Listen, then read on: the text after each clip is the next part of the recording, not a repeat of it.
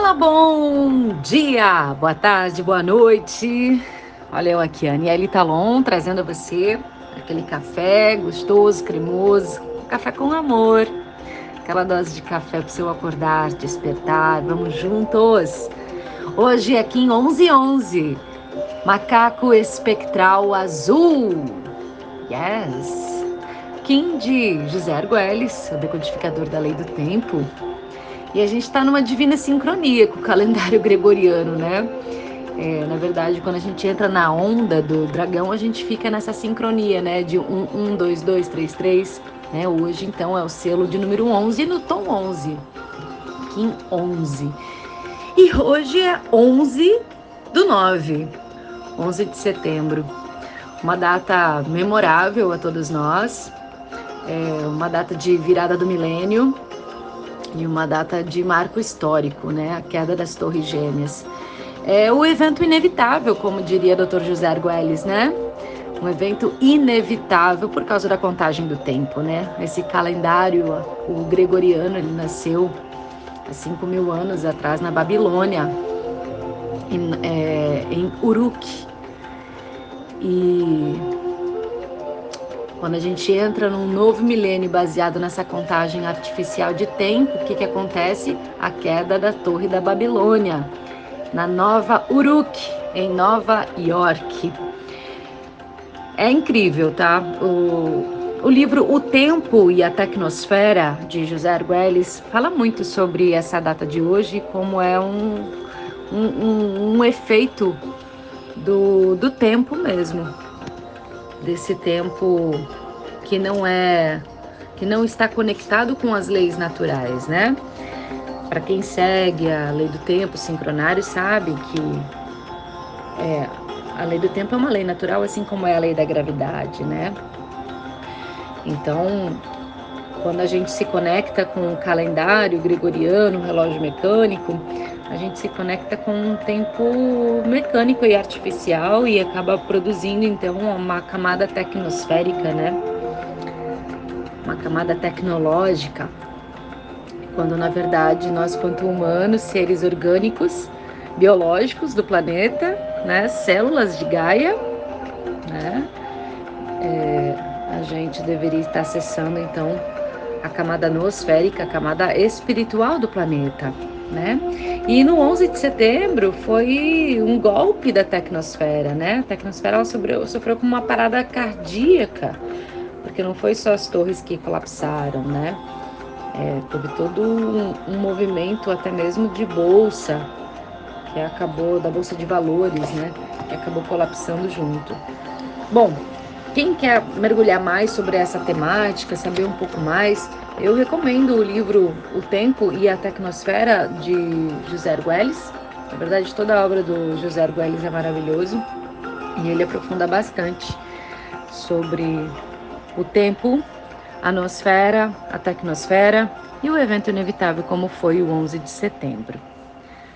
Tá? É uma profecia, né? Acaba que esse 11 de setembro ele foi, ele é uma data profética, né? Ele é um chamado é, de urgência do próprio planeta, porque se a gente reparar bem a data 11/09, né? Nos Estados Unidos eles colocam um mês na frente e depois o dia, né? Então seria 911 e 911 é o telefone de emergência dos Estados Unidos, né? Então tem muita sincronia aí, sim. E é importante que a gente se conecte cada vez mais com o tempo natural, que a gente conecte nossa mente com o tempo natural, para que a gente possa harmonizar não só nossa mente, nosso corpo, quanto nosso meio e nosso planeta. É necessário, urge, esse chamado ele urge, que a gente possa tirar o véu da ilusão. Não à toa, Arguelles era um macaco, né? O Kim de hoje. Hoje tá fazendo que aniversário, né? O macaco ele é esse brincalhão, o ilusionista e aquele que tira o véu de Maia, aquele que fala, ei, tá vendo isso aqui? Oh, não é mais. É, ele tira esse véu da ilusão, essas crenças limitantes que a gente tem a respeito de algo. O macaco ele tira e fala: Ei, tá tudo, é tudo mentira isso aí que você tá vendo, que você tá acreditando, é mentira. Então, Arguelles ele foi esse grande magista que auxiliou nessa nessa caminhada do fim do, do, do, do ciclo, né? Ele, o desencarne dele foi antes de 2012, entregando para nós todas as ferramentas para que a gente possa se libertar desse véu de Maia, desse principalmente em respeito ao tempo. Mas aí, quantos véus de Maia a gente também é, é, sustenta na vida, né? Quantas crenças limitantes a gente também nutre na nossa vida, né? Achando que a gente não pode, que não consegue, que não é merecedor, que não é possível, que não merece o melhor, que não é próspero, que não é abundante, que não nasceu pro amor, né, que tudo é difícil, né, que a vida é assim. Isso é tudo ilusão também. São ilusões que a gente vai construindo. Então, é, nada melhor que o caminho do autoconhecimento para a gente recordando quem de fato nós somos e eliminando também essas camadas de mentira, porque são mentiras que a gente vai sustentando. A lei da vida é o quê? A lei da crença. Tudo aquilo que tu bota fé, que tu acredita, se torna a tua realidade. Né? Então, não é melhor a gente começar a criar, crer em realidades mais prósperas, abundantes e mais alinhado com a verdade, né? com a verdade natural, com a, com a realidade? Que tal? O caminho do autoconhecimento é perfeito, é excelente, porque vai eliminando então esses medos por meio dessas falsas crenças, né? Porque o medo ele acaba te paralisando, né? Então, o empoderamento, na verdade, para mim, empoderamento é autoconhecimento. O empoderamento é você ir resgatando esses poderes perdidos. Eu posso, é claro que eu posso. Tem algo que a gente pode é poder, poder sempre, né? Então, quantos véus de Maia ainda existem aí te limitando, né? O medo de ser julgado, o medo de não ser amado, de não ser aceito e acaba aí podando o seu ser autêntico, né?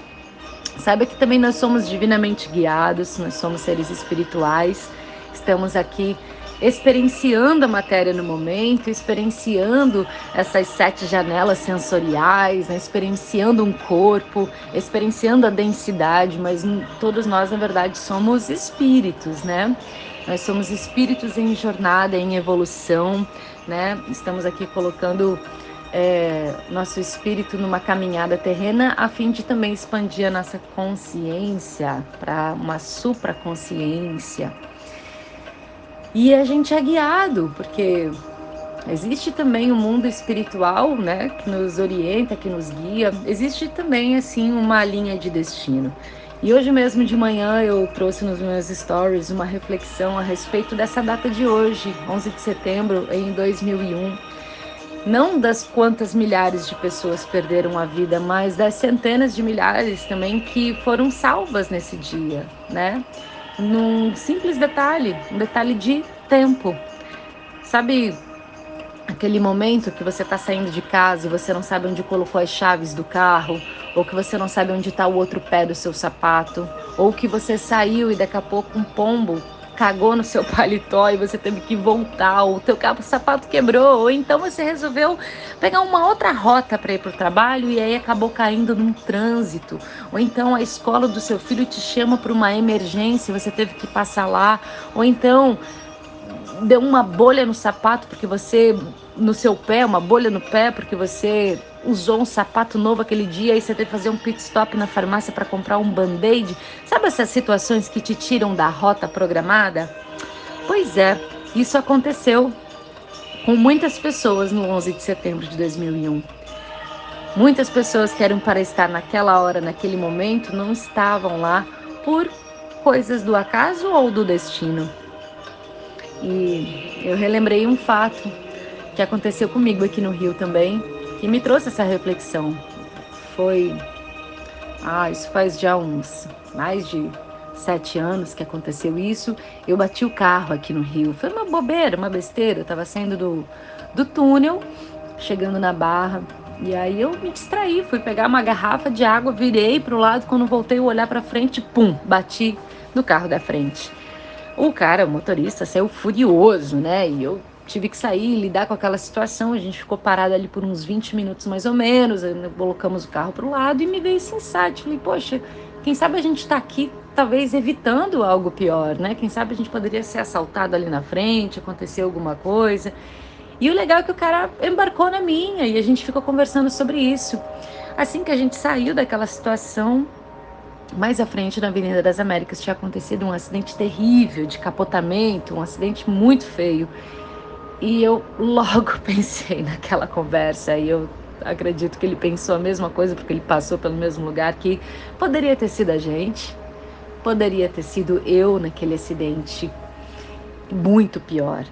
Então, que a gente possa agradecer, que a gente possa respirar, que a gente possa soltar essa ansiedade de querer as coisas ao nosso modo, à nossa maneira, porque existe também uma linha de destino, existe também um guiamento, existe também uma força superior espiritual também nos guiando, nos livrando, nos direcionando, nos cuidando. Então, quando você estiver saindo de casa e o seu filho estiver um pouco atrasado, ou você perder as chaves, ou acontecer alguma situação, em vez de reclamar, quem sabe você agradeça. Agradeça que pode ser que realmente você esteja mudando a sua rota para um livramento. Quando a gente está trabalhando a nossa espiritualidade, sempre buscando estar em elevada frequência, acontece as sortes. Sorte nada mais é que ressonância, você está em alinhamento, né? Então você pode sim estar sendo livrado de muitas situações ruins, né? Por, por essa mudança de rota, por pequenos detalhes. Então, antes de reclamar e ficar ansioso porque o seu cronograma não está sendo cumprido ao seu modo, quem sabe você respira um pouco e agradece, que pode ser que você esteja sendo divinamente guiado. Arro! Desejo a você um lindo dia.